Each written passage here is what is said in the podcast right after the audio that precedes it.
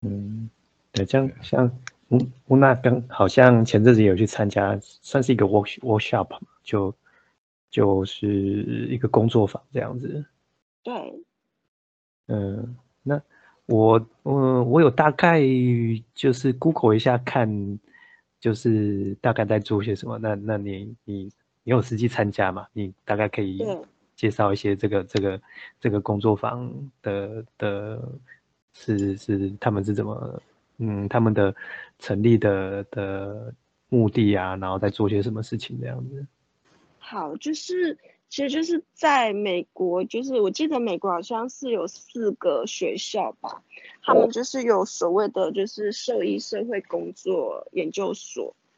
那它嗯是其实兽医社会工作，它其实有四个范畴，一个就是针对就是呃动物医疗人员的呃那个职业倦怠、同情疲劳这这一块，然后另外一个是四组的哀伤、哀伤失落，嗯，然后第三个是动物辅助治疗，然后第四个的话，它其实，呃，这个要有点难说明。第四个它其实指的就是说，就是，呃，是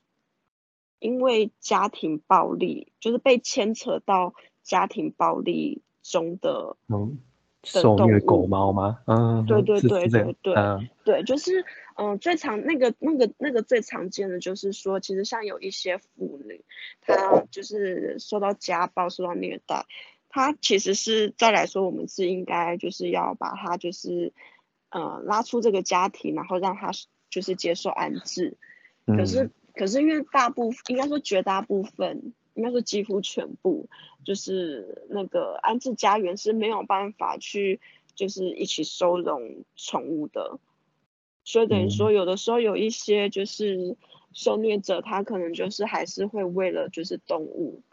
嗯。不是不只是为了小孩，也为了就是家里的就是毛小孩，所以他就会还是继续选择留在那一个就是施虐的环境。对对嗯对，所以就是受益社会工作，它主要就是针对在这四个范畴来去嗯做工作这样子。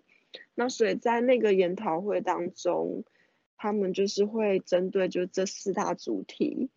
然后来去进行一些讨论跟就是研究分享这样子。嗯那我自己的话，因为当然就是一个是呃，当然我论文就是做就是兽医师的，就是等于算是兽医师同情疲劳这一块，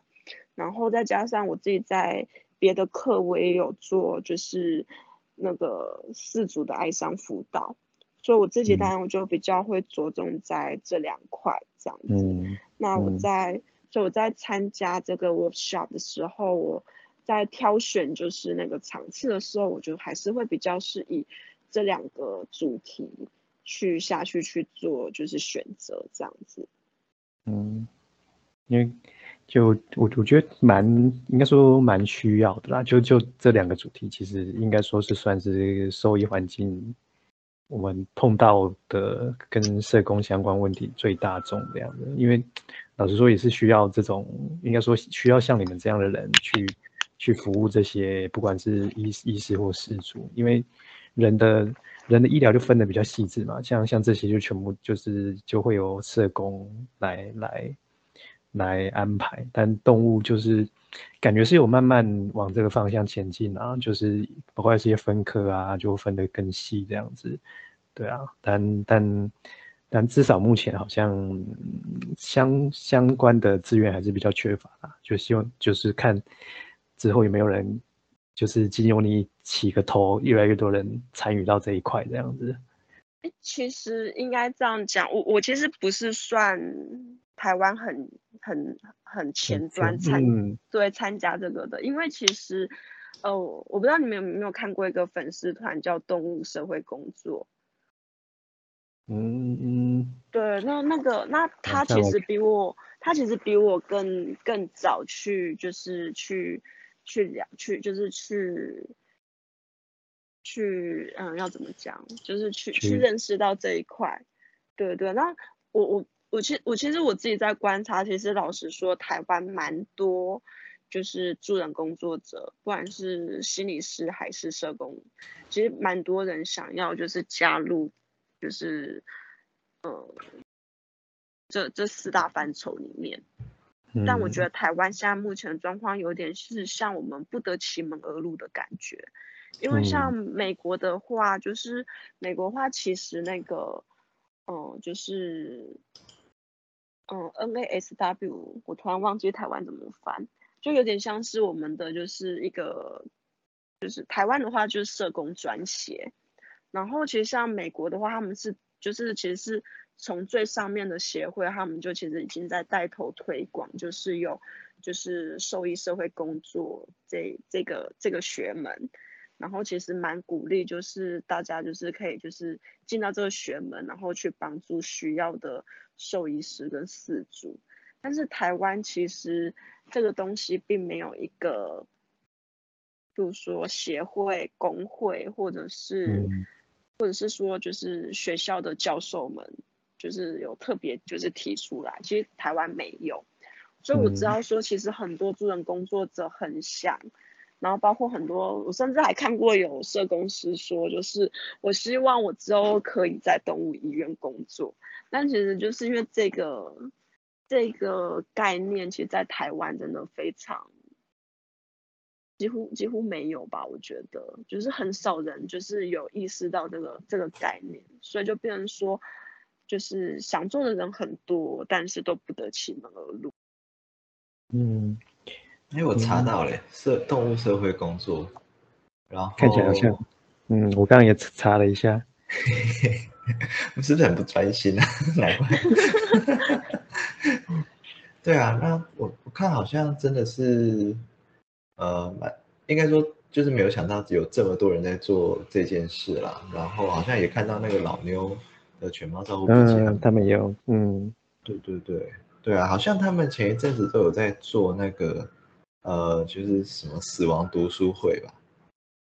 我看到我朋友就是有有一助有在参加这个，我就说，哎，你在干嘛？他说他在听死亡读书会，然后在就是呃聊聊就是关于死亡的一些，呃，有点像死亡的周边这样子，就是关于死亡的事情。对啊，那时候我就觉得说，哇，你你你放假你还要去探讨死亡，这也太可怜了吧？对，那个时候是没有多想什么，但看起来他们其实是一系列的课程。对啊，就是除了呃死亡之外，好像还有什么其他的相关，像什么安乐死啊，然后呃动物。就是社工跟动物的领域的结合，然后还有哦，还有邓邓子云，就是以前在台大的那个，就是应该算是学妹吧。她后来读，就是有有有读到中心大学兽医系的教授，呃，应该说就是现在是正职那个中心兽医兽医系的教授，然后也在讲跟宠物临终相关的事，就很多啦，就没有想到其实有这么多的。人在做这件事，对啊。然后刚刚刚刚刚刚医生就提到你的工作，然后你觉得其实还好，让我想到那个有一个诗人叫做潘柏林，他有一句诗句，他就是说每天死掉一点点，你就可以活下来。对，就是我觉得很长，我们能够继续做。就是就像刚刚提到的，就是像是同理心的那个 burn out，就是我们可能有一部分就是真的就死掉了，所以我们才有办法去接受这么高压的事情，然后觉觉得自己没事这样子。对啊，真的是很很惆怅的 podcast。我真的，我真我我觉得同理心这件事情，就是，呃，我觉得同理心，在我觉得尤其是酸民的口中啦，就是我觉得同理心这个词已经有点被滥用了。那我觉得很蛮多人其实不理解同理心是什么意思。我觉得有有的，我觉得可能蛮多人把它跟同情心搞混了。但我觉得其实同理心其实它是一个非常非常累的东西。就是我我我我记得曾经我曾经听过，忘记是一个老师还是谁，他其实就有讲说，同理心这个东西它其实很像七伤拳。嗯，就是其实你其实你就是其实自己自自己也受伤，就是那个东西是，当你今天你要去同理别人的苦痛的时候，其实你势必自己也会有一些感受。但如果你今天一直就是在用着，就是在用着你的同理心，然后去面对，尤其是呃我们工作上面真的太容易看到这些生老病死等等的东西的时候。嗯，我觉得那个久之后，就是我觉得我后来觉得就是同情疲劳这件事，这个这个这个词，我觉得，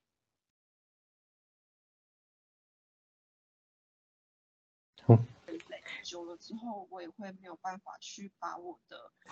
同理心应用上，甚至就是久了久了，我消耗光了，我就等。哎，你其实变得很小声哎，我我只听得到 这个场域离开了。哦，你你你刚刚讲到同情疲劳之后的声音都听不太到。好好，可以再 repeat 一次。好，好，就是我觉得就是同，就是我觉得同情疲劳，它这个形容词，这个形容词，这应该说这个名词，我觉得命名的很很有趣，就是说，当我们今天就是一直在运用我们的同理心，然后去面对我们在工作上面所面对的这些生老病死。可是其实我们自己是蛮缺乏人家，就是拍拍我们，然后跟我们讲说，就是哎，其实你也你也辛苦了，你可以就是休息一下。那我觉得这样子久了之后，其实我觉得就是我觉得那个那个会蛮呼应我一个研究结果，就是呃，为什么这些就是心理压力很大的人都是年轻人，就是比较之前的。比较之前的兽医师，然后反而是比较资深的兽医师，他们的心理健康其实那个数据跑下来是蛮 OK 的。嗯，因为当资深的兽医师的心理都死了。嗯，我不会这样子说。来，这不是不是有另外一个句？我会说，就是资深的兽医师找到自己阴影的方式。嗯，嗯，或者或者是资深的兽医师可能已经。财富相对于年轻医师比较自由，他们有更多的资源可以让自己就是从这个这个这个压力中去找到一些疏解的方式啊。哎，这个跟我刚好上个月，应该我记得是上个月吧，前两个月我看到香港的一个研究，也是一个社工系，也是一个社工系的教授做的研究，然后我觉得很，我觉得很有趣。他就是在讲，就是，嗯，香港兽医师的心理健康，然后他做出来就是普遍比德国跟美国、澳洲的心理健康都还要好，然后所以他后面就是在写就是可能的原因，然后他其中一个原因他就说，因为香港的兽医师的薪水跟其他这些国家相较之下是比较高的。嗯，等于是花钱花钱让自己修复啊。所以后来，所以后来我我后来有去求证，后来知道说，哎，真的就是香港兽医师的薪水真的比较高。嗯，可是可是嗯，不知道，因为因为其实欧欧美的兽医的收入也蛮高的，但但相对来说，他们的就这种自杀的比例也也相也不算不算低啊，所以。感觉还是有一些民情，或者是一些我们不确定的因素。对啊，有，嗯，国外的研究有讲到个人特质。哦，我觉得这个个人特质，我觉得可以，就是兽医师们可以自己就是思考一下。就是其实国外的研究都说，嗯，兽医师有一个很普遍的个人特质，就是完美主义。嗯嗯。有吗？我我我问在你，你觉得有吗？呃，不知道该说什么。我我们放那个 podcast 上去，基本上都是不会剪的啦。所以你说完美主义好像也还应该应该说你是说很多数的兽医师会有这样子的特质吧？嗯，我觉得那个完美算主义算什么钻牛角尖吗？就是，嗯，不知道哎、就就是至少，嗯我觉得某种某些时候我也会呃有有点落入这种这种状况啦。就比如说，嗯，就是会一直嗯，完美主义就是多一这样就对，就一个 case 就假就是在一直在治疗过程就一直去想说，到底还没有什么更更新或更好的方式。然后如果嗯说真的动物走掉了，可能在那个当下会觉得担心是不是自己没做到什么，但但但通常这种想法不会不会维持太久。哎，对啊，就就就我我自己是还，我自己是有点就是在嗯，有点像是一个呃弹簧吧，就是被被就是在那个当下绷到很紧，但是一段时间又会再再松开。应该说因为要做的事情蛮多的啦，所以对啊，对啊，就是一个 case 走了，下一个 case 又来，所以其实没有没有太多时间，一直没太多时间，嗯在纠结在在一个点上。嗯，没错，哦，因为因为应该应该呃，因为应该这样讲，就是国外他们的研他们的研究，其实但就是因为我们知道它就是会造成最后最后最后那个结果，兽医师的自杀比率比较高，这个结果它是它一定是很多原原因去去产生的。那其实国外他们一直在寻找，就是什么原因是推向这个结果的，有哪些原因是推向这个结果，有哪些是推力，有哪些是拉力。对，那他们嗯其实就是，嗯，想就是嗯，大致上有找了几个危险因子，我们称嗯。之为危险因子这样子。对，嗯那一个是，但就像我刚刚有讲的，就是那个年资、年年纪的那年纪轻年资这个部分，他们觉得是一个，然后工作量，哦，尤其嗯。是像高工时这件事情，就是基本上我看，就是全世界的兽医师几乎都是这样，就是那个工时真的，我每次一看到，就是只要去跟那个国家的一般一般职业的平均的工时去比，我就发现说，哦，兽医师的工时呢，真的蛮可怕的。那嗯当然说道德上面挑战，就像我们刚刚讲的，就是什么哦安乐死之类的，这个是这个这个一定也会，就是我觉得这个冲击都会蛮大的。那其实国外有讨论到一个是呃沟通、团队冲突这个部分，哦，嗯嗯，对，因为他们会说，就是我觉得那有点像，就是我们台湾就是最近这几年都在开玩笑，就是哦理工人的那个沟通能力差，是这样类似这样子的一个就是玩笑，就是国外就会讲说，就是嗯那个兽医师他们可能就在整个就是呃培培训培养的过程当中，他们其实比比较多还是在专注在就是医疗技术这些职能上面，但是相较于就是比较是人际沟通技巧这些是比较疏忽的。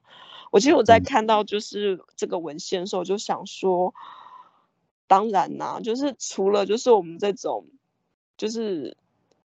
必须要跟人沟通的科系会特别去教你要怎么样去沟通之外，别的科就是一般的科系都不会特别去教这个东西啊。嗯，那人跟人之间，或者说团队跟团队团队之间的冲突，我觉得这也很难免呐、就是你不要说就是兽医师好了，我我们社工自己都会有冲突啊。嗯 所以，所以我觉得那个东西就是，我觉得就很很多原因。然后，当然国外他们还有一个还蛮重要的因素，是因为他们都有学贷，所以他们嗯嗯，对，所以他们的财务他们虽然说好像薪水可能会比较高，可是他们的财务问题其实是，我我翻我翻一些文献，他们会说就是财务财务的问题其实是一个蛮蛮大的因素，对，蛮大的一根稻草的。嗯，说说到这个，我就嗯就是。就有就是刚刚有提到，就是就是兽医工作，就是可能就是同事间的气氛也会是一个一个风险因子嘛。但但我觉得这个就蛮有趣的，就是就是我们医院啊，最近来了很多某一家医院转就是转来的，然后就会听到他们说在在在前家医院就是就是同事间就是也是很很。就是工作气氛老实说没有那么好啦，对啊，但但我觉得蛮有趣的，就是想要离开的就会就是比如说就离开那个环境，那如果说通常能够存活下来，就是他就适应了这个这个这个气氛，倒倒也没有听到说真的会有伤害自己的的做法这样子，嗯，就大绝大部分应该还对啊，就嗯像我那你们医院那么大，应该还是有类似这种。这种这种问题嘛，就我觉得只要人多的地方，就是会有这个状况了。但对啊，人多的地方就就一定会有这个情形。然后，而且当我们的工作，你如果就是呃做出一些错误的决策，可能影响的是呃，我觉得有时候动物的生命其实呃，它它会是很多人很看重的一件事，但是其实对每个人而言，它的呃，该怎么讲？每个人的在心里的占比可能不一样。对对对对啊！当有出现那种落差的时候，就很容易会会会有一些冲突产生。嗯嗯嗯，对啊，嗯嗯，就是就是就是呃，应该说大家其实都可以大概理解彼此在想什么，但是就像一个门槛跨跨不过去，就是我 OK，我我懂，我大概懂你，但是。我实在是没办法接受你这样做，这样子，嗯，就会有一些摩擦，嗯，哎，只能说这样感觉讲下来，哎，真的是 人生不是很容易啊，真的呢。对，然后就是关于就是自杀这个行为，就是呃。我我要说明一下，就是像我刚刚前面就是在讲，比如说我们刚刚我刚刚在讲到就是四十趴自杀意念这件事情，就是其实自杀的话，它是一个历程。我我们通常大就是大家就是在讲的时候，都是最后这个结果这个行为，然后他其实他自杀的话，其实在。就是他其实有一个历程的，就是但前面就是说我可能遇到了一些就是困境嘛，那这个困境他当他就是嗯蛮干扰我的就是心理状况的时候，我可能会冒出一个这样的念头，嗯，对，但是通常那个念头可能就是呃最最一最最最浅最的念头就是说哦如果。如果不在这个世界上就好了，这样就是一个很很很很很粗浅的一个一个一个想法，但他并没有一个执行计划。我们通常在辨识说这个人他的自杀风险高不高，我们通常是在评估说。就是当然，它周围有一些这样的危险因子，像我刚刚提到那些危险因子之外，我们通常还会就是更重要是去评估他有没有一个执行的计划。像如果今天我只是觉得说，哦，早知道就是干脆就是不要在这世界上就好了。但是我如果说，哦，我详细问，就是，哎，那你有你会有想说真的要？真的要真的要死掉吗？你你如果真的想要自杀，你会有一个，哦，你会想要在哦白天晚上，还是你想要一个怎么样的死亡方式等等的？他如果今天他对这个计他没有一个这样子很详细的计计划的时候，他就是一个就是最浅的，就是他只有一个念头，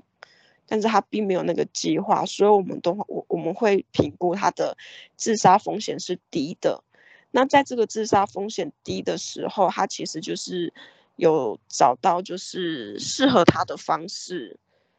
来去解开这个当下的这个难关或者是心结的话，那其实他的自杀风险就会更降低，或是直接就就会或者是说就是让他就是降低为零。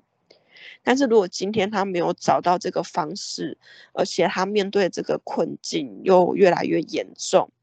那他可能就会把这个自杀意念上升到有一个就是自杀的计划。那当今天他这个计划越来越清楚，然后以及说他面临的这个困境，对他对他自己而言，有的时候对我们其他人而言，我们会其实会就是旁观者清嘛。有有时候我们会看说，哎，其实这并不是一个无解的局，其实你。就是还是有很多方法可以去解决的，但是其实，在嗯自杀学它的概念里面，他会说，就是有时候我们在面对一个困境的时候，有时候你的大脑会很像打结了，你想不到一个其他的原因，你甚至会觉得好像我今天唯有死才能解决，才能解从这个困境当中解困的时候，那他就会去那个自杀风险就会上升，他就会去。转成到说他就会去执行这个自杀的行动，所以就是你有时候会在，就是像我刚刚听，我会觉得说，哎，好像会有一种感觉是说，哎，今天好像这些问题我们大家都有遇到啊，可是好像并不会到大家都会去上升到执行这个行为，它的原因其实就是因为这样，因为它是一个历程，它不是一个直接的结果，这样子。嗯，哎，那我我好奇想问一下，那那假设说我们身边有这一类人，我们要怎么去发掘，或者可以怎样去去去帮他一把？我我自己其实，在就是在做这个研究的时候，我觉得我觉得很有趣，是因为像我自己，当然因为当然因为我是念智商的嘛，所以我当然那我那时候就是在我那时候有出一题。然后是我想要了解说，哎，兽医师，当你们面对到一些困难的时候，你们会怎么样处理？或者说，当你们就是已经有开始有一些就是哦，比如说失眠等等的情况的时候，你们会怎么处理？那我我自己当然我能设想到的选项，当然就是哦，看身心科啊，找心理师啊，或者是宗教啊等等的。但是我其实，呃。抓出了就是一个一定比例的人，他们跟我讲的方式是，他们会去许，他们会去问前辈，他们会去找有经验的人。嗯，对，所以我觉得就是可能在受益彼此之间，你们有一个信任关系，建立一个一定的信任关系，我觉得这个可能是一个你们可以。从自己做起的方式，就是今天我当我譬如说，当我觉得说，哎，我今天跟文雷和医生来讨论，就是我目前面临的一些困境，我觉得是 OK 的，我觉得是我不用担心，就是被批判、被评价，那我当然自然而然就会去找你们讨论。对，这个是一个。那当然，我觉得另外一个就是说，我们自己平常也会，我们其实自己也可以主动释放出来一个讯息、一个讯号，就是说，你们要找我讨论，要找我就是哦吐苦水什么这些的，都是很 OK 的。那当然就是我只能就是提供你们一个就是简单的一个吐苦水啦。如果就是呃你们觉得就是自己心理的健康好像更需要有一些。解放一些配套措施，那你们其实就可以鼓励他们，就是嗯，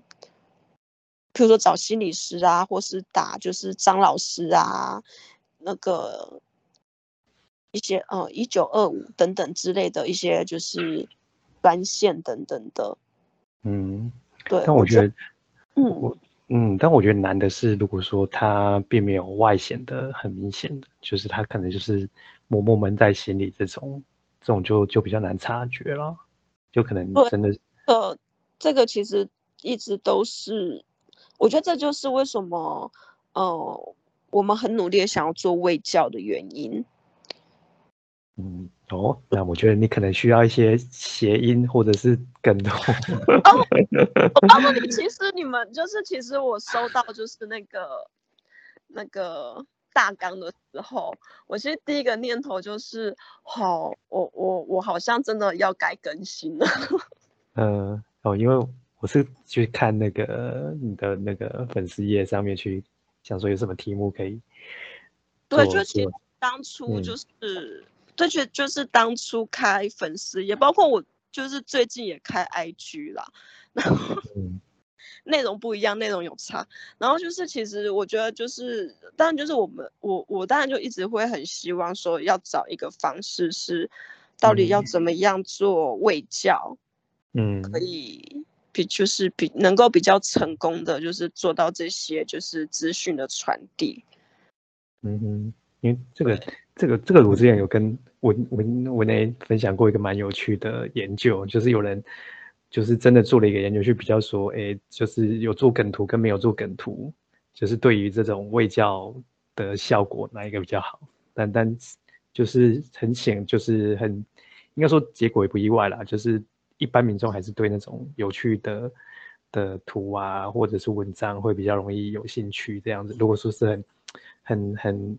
很正经八百的去做介绍，通常反应都不太好。对我自己也有发现，就是我自己之前在写论文的时候，嗯，喝醉的时候开了一个迷音的 迷音的那个账号，那个账号真是没什么在经营，都还一直会有人按追踪。但是当我今天正经八百的要经营，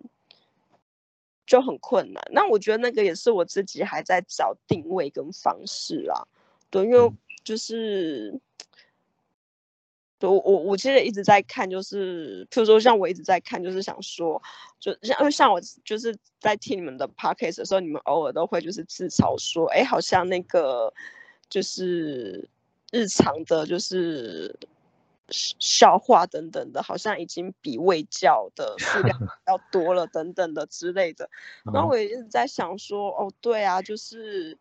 可是这样子才比较有趣。嗯，没错，就是就是我们的，就是发一些那种算是绯闻嘛，通常那种反应都会都会很好，就有些还会破千这样子，应该破说千这样。绯闻的功能有点像是要把正确的知识传递出去的一个，那算佐剂嘛？